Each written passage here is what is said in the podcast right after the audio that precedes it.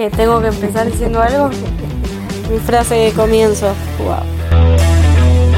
Bienvenidos a mi podcast. Podcast. Suena raro. Podcast. ¿Lo dije bien? Podcast. Podcast. Acaban de encontrar historias, anécdotas, algunos consejos y bastantes risas. Así que si tenés curiosidad, quédate escuchando y no te vayas. ¿Qué tal gente? Bienvenidos al primer episodio de este podcast. Hoy van a poder escuchar a Tomás Ebral, un locutor amante empedernido de las series y de los libros. Nos cuenta un poco sobre cómo va llevando la cuarentena en su casa, con su familia y qué hace para matar el tiempo. Tommy, ¿cómo estás? Bien, ¿vos? Bien, todo perfecto, bárbaro, después de haber solucionado nuestros problemas técnicos. Y cuarenteneando a full, ya harto de esto. ¿Harto? Harto por una cuestión de que yo soy una persona que lamentablemente para este momento, eh, yo soy una persona que le gusta mucho, no sé si decir salir, porque la verdad que no te voy a hablar de ir a boliches ni nada de eso porque te mando un beso, pero sí de ir a un bar, de juntarme con un amigo, soy extremadamente sociable y este momento me está matando. Eh, por eso, pero digo, disfruto de estar en mi casa, de la soledad, es como un miti miti. Claro, ya como, ya la cincuentena se fue un poco al carajo, ¿no? Ya estaríamos, ya llegamos a los dos meses. De hecho, mañana ya son dos meses. Ya son dos meses, sí. Se pasó rápido igual. Sí, por momentos. Eh, el último mes, la verdad que sí, voló. El primero creo que se me hizo súper de goma. Pasa que como ya estamos acostumbrados a que cuando nos digan 15 días y cuando llegan los 15 van a venir 15 más, Claro. yo creo que la costumbre hace que se termine pasando más rápido. Sí, además que el segundo mes ya estábamos un toque más acostumbrados a no salir, ¿no? Sí, eso y también el hecho de que ya abusamos tanto de la videollamada que eh, ya prácticamente nos cansamos de las pantallas también. Claro. Bueno, vos, vos sos locutor, vos haces radio bastante y trabajás de esto. ¿Cómo, ¿Cómo te llevas con el tema trabajo y cuarentena? ¿Cómo lo estuviste manejando? Bueno, en realidad también eh, fueron surgiendo algunas cosas dentro de la cuarentena, lo cual eh, estuvo bueno. Por ejemplo, yo normalmente cuando voy, a trabajar, pues yo trabajo en Radio Perfil, eh, hago suplencias ahí, digamos, no es que esté fijo, entonces cuando por ahí necesitan, me llaman, voy y cubro el turno. Eh, por suerte en cuarentena pasó poquito, pero me llamaron un par de veces. Pero lo que fue genial es que, por ejemplo, la primera vez en mi vida que me propusieron grabar un audiolibro fue durante la cuarentena, lo cual para mí fue una experiencia súper linda. Es un audiolibro encima en neutro que va a salir para Latinoamérica y la verdad que hacerlo desde casa es impagable, digo, estuvo muy muy bueno, lo produje yo y lo mandé y, y quedó. Claro, además me parece que también tenías esa ventaja de tener tiempo y no tener que hacer otra cosa que te esté presionando, decir, uy, no tengo tiempo porque tengo que hacer tal cosa o tal otra. Sí, incluso lo que pasa mucho con el tema de los tiempos es que uno, a mí por lo menos me pasa esto, cuando ahora que tengo más tiempo, no te digo muchísimo porque entre trabajo y facu Sí, no. sigo ocupado. Pero bueno, tampoco es que estoy al recontrapalo como hubiera estado sin cuarentena ni hablar. Me pasa y es muy loco esto, que el tiempo que tengo de sobra, tengo tantas ideas, por ejemplo, no sé, mirar The Office, mirar una nueva serie, eh, leer tres libros que tengo pendientes, eh, hacer un proyecto audiovisual. Tengo tantas cositas que no me termino decidiendo qué carajo hacer en mi tiempo libre y termino o durmiendo porque me da bronca porque no sé qué hacer o capaz que la que menos ganas tenía o la menos productiva. Ponele, últimamente estoy mirando muchísimo de Office, tipo me estoy fumando de Office, que la, o sea, me encanta, la amo, pero yo sé que también lo podría aprovechar en otras cosas que no lo estoy haciendo porque no me termino de decidir en qué hacer. Claro, sí. Sí, a mí me pasa lo mismo. Con las series, no sé, me fumé Better Call Saul en dos días. Ah, sí, sí, también. Gran Terrible. Como que te entregás, te entregás, ya está, te entregás al- a la cama y a la televisión y bueno, que sea lo que Dios quiera. Es un gran problema que tendríamos. O sea, yo siempre fui una persona de bastante pantalla, pero en esta época es peor. Digo, llega un punto en el cual realmente quiero soltar el teléfono y ni siquiera eh, hablar por WhatsApp, pero no porque no quiera hablar con la gente, sino porque estoy harto de la pantalla. O sea, llegué a ese punto.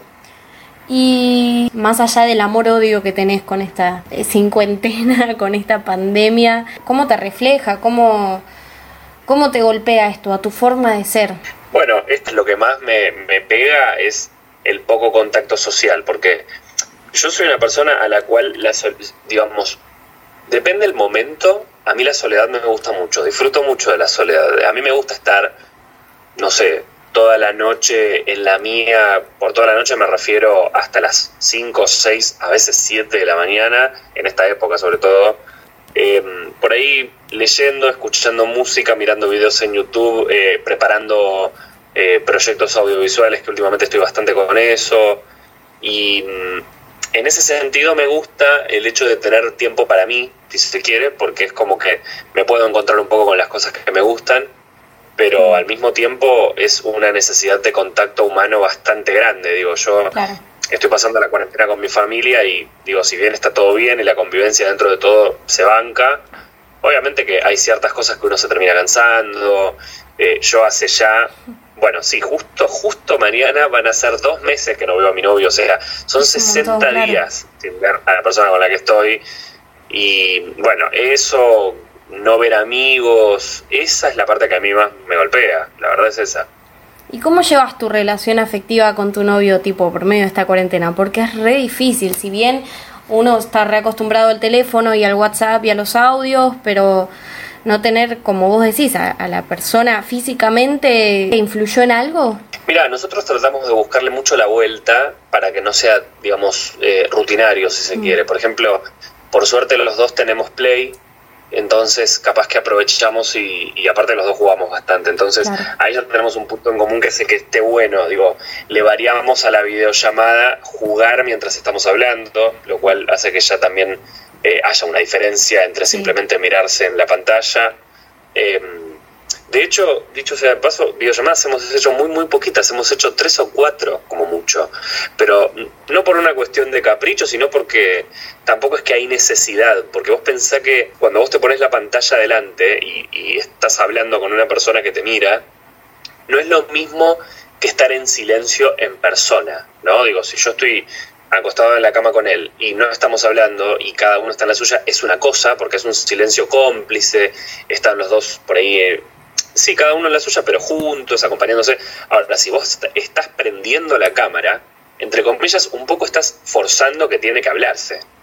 Entonces, no es que le encontremos demasiado sentido a poner cámara y mirarnos, porque sí, obviamente que nos extrañamos y a veces lo hacemos, pero creo que encontramos más el contacto en, audios y en no estar forzando todo el tiempo una conversación que en estar mirándonos permanentemente. De hecho, me resultaría muy goma tener que estar las 24 horas, o no vamos a decir las 24, todos los días llamándonos y mirándonos a la cara. Para mí sería incluso muy, muy goma eso. Sí, es demasiado. Ya, además no tenés de qué hablar. Primero porque no haces nada en todo el día y segundo, ¿qué vas a decir? Siempre lo mismo. Hoy me comí un sándwich de jamón con mortadela y anoche, no sé, cené fideos. ¿Qué más le vas a decir? Es que de hecho las conversaciones, si uno no tiene tema, terminan siendo que cómo estuvo hoy el laburo, bien tranqui. O sea, si no pasó nada importante, la respuesta es bien, bien tranqui. Claro, no te vas a poner a hablar un tema súper trascendental de si hay vida después de la... No, o sea, no. No, no, la verdad que no. ¿Y cómo pensás que en vos y en, tu vida en general va a esta situación va a hacer que, que cambie tu manera de comunicarte con otros fuera de la pantalla.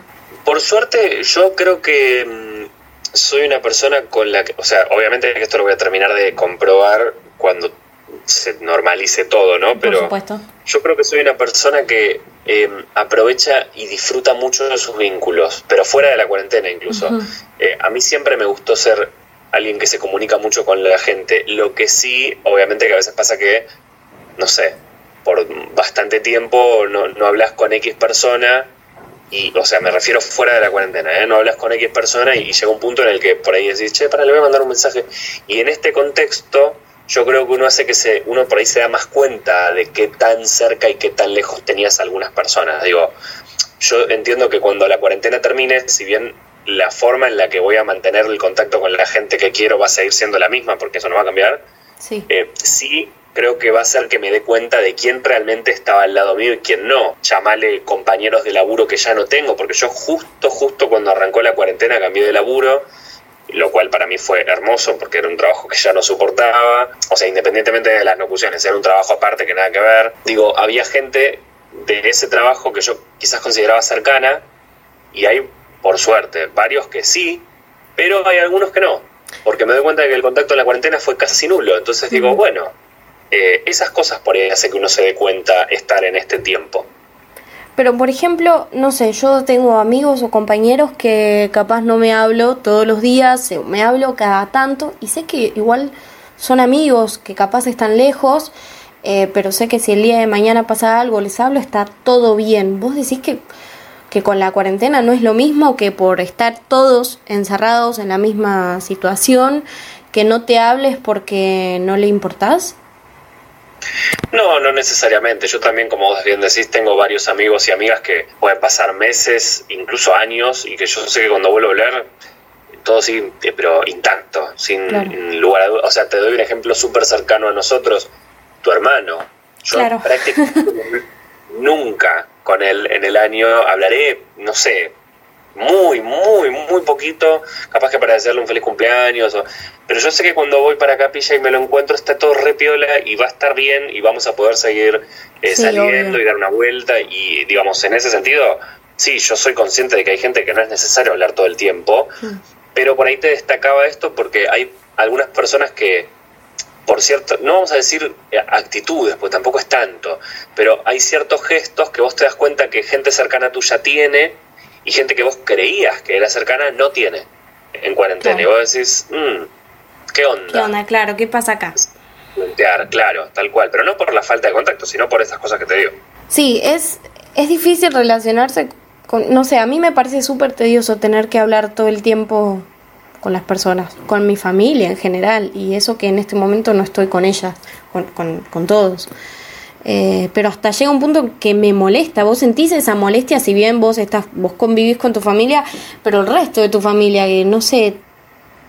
Bueno, lo que pasa mucho es que acá en casa eh, siempre estuvo como, por lo menos en los últimos años, eh, como que se instauró la cultura de los domingos a la noche ver una película. O sea, medio mm. como que quedó en como rutina, digamos, familiar que en la cuarentena, por supuesto, no solo se deformó, sino que se agrandó. O sea, que pasó de ser los domingos a la noche a casi todos los días. Y mm, yo las primeras, la verdad que las primeras noches era, bueno, dale, adelante. Pero ya las primeras dos semanas, tres, era como, bueno, está todo bien, pero ya me aburre un poco ver todos los días una película a la noche, o todos los días tener que pensar una serie nueva. Y medio como que uno empieza a delimitar, a marcar ciertas cosas como para decir, dale, vamos a hacer tal actividad juntos, pero para un poco, porque estar 24/7 conviviendo hace que llegue un punto que uno quiera estar por ahí solo o en la suya. Entonces, eh, yo creo que es cuestión de comunicación. No hay que llegar al punto de, no soportar sin haber comunicado antes que algo te molestaba. no, suele pasar un montón, pero no. Pasa mucho eso. Por eso digo, lo ideal sería que no, porque o sea, te doy un ejemplo. A mí eh, me pasaba que en esto, o sea, en este mismo tiempo de cuarentena sucedía que me llamaban a comer y yo por ahí, la verdad que hago mi culpa, tardo mucho en bajar, tardo, pero porque por ahí si estoy en la mía quiero terminar con lo que estoy haciendo. Pero pasaba que al punto de la molestia de que, siempre tardaba, que siempre lo mismo, hasta que, digo, para evitar llegar a la confrontación, yo me acuerdo que un día bajé y, y lo planteo y digo, yo necesito que entendamos todos algo. Yo soy una persona que estoy 24/7 acá con ustedes, al igual que ustedes conmigo, y me parece que si a veces no quiero bajar o quiero comer después o no sé, me parece que también nos podemos permitir ciertas licencias en este tiempo que es tan particular. Claro. Y se entendió. O sea, sirvió, la verdad es que sirvió porque digo, ahora sí, me llaman a comer todo, pero si ven que empiezo a tardar o algo, ya está, la dejan ahí, porque es como entendieron que en este momento por ahí no es necesario. Sí, es como formar una rutina dentro de una rutina. Sí, tal cual, y la idea es romper un poco eso. Sí. ¿Y qué, qué palabra, qué adjetivo usarías que te represente más en, en esta situación? ¿Qué adjetivo? Uy, qué, qué pregunta, déjame pensar. ¿O qué acción, quizás? Yo creo que me podría, no sé si es usar adjetivo, sino por ahí palabra que, o palabras. Creo que eh, me podría autodefinir como una montaña rusa en este momento, porque en todo sentido, ya sea emocionalmente, ya sea a nivel cranear cosas para hacer. Eh, es como que es difícil que yo me quede quieto a nivel cosas que quiero hacer. Normalmente yo soy muy inquieto, quiero hacer cosas todo el tiempo, pero no cosas de no quiero estar tirado, quiero estar haciendo algo. No, no, me refiero a proyectos. O sea, yo es como que siempre estoy pensando cosas nuevas. No me quiero quedar con lo que ya tengo. Por darte un ejemplo, yo últimamente vengo pensando mucho en hacer, no, no es un podcast, sino un, un proyecto audiovisual tipo informes, como una onda así que todavía lo estoy craneando, pero me pasa, te digo que es una montaña rusa porque un día, y es, te juro que es literal, Nati, un día me despierto y digo, uy, quiero volcar todo por escrito, voy a hacer esto, voy a hacer lo otro, y, y arranco y arranco y le doy, le doy, le doy, y a la noche, ese mismo día, capaz que digo, bueno, ahora quiero jugar Harry Potter.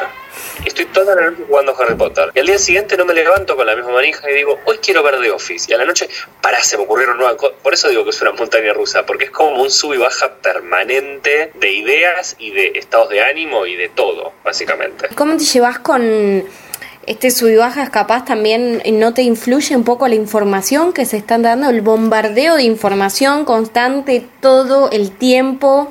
La realidad es que yo después de, a ver, las primeras dos semanas, sí, era como que medio me sentía bombardeado, pero entendí que, a ver, uno también siendo comunicador entiende hasta qué punto tiene que estar informado y hasta qué punto tiene que parar un poco. Eh, la realidad es que yo, por ejemplo, mi tarea básicamente siempre es estar comunicando, ya sea cuando estoy en la radio o cuando estoy trabajando en las redes, porque ahora justamente mi trabajo formal, vamos a decirle, es en las redes. En ese punto es como que uno se empapa de información para el momento en el que necesitas hacerlo, pero llega un punto en el que uno elige parar, ya sea desactivemos todas las notificaciones de las aplicaciones de Instagram y de Facebook y de WhatsApp y de todo, porque también llega por ahí la información no solamente por Infobae, página 2, o sea, llega por todos lados. Entonces es como que uno llega a un momento en el que sabe cómo administrar para que no le bombardeen más. También depende del interés que uno tenga. A ver, yo por ejemplo, siempre cuando estamos acá sentados en casa y alguien saca el tema, siempre trato de cambiarlo porque digo, si ya es por si estamos todo el día escuchando la palabra coronavirus, cuando estemos comiendo, no. Eh, hablemos de otra cosa.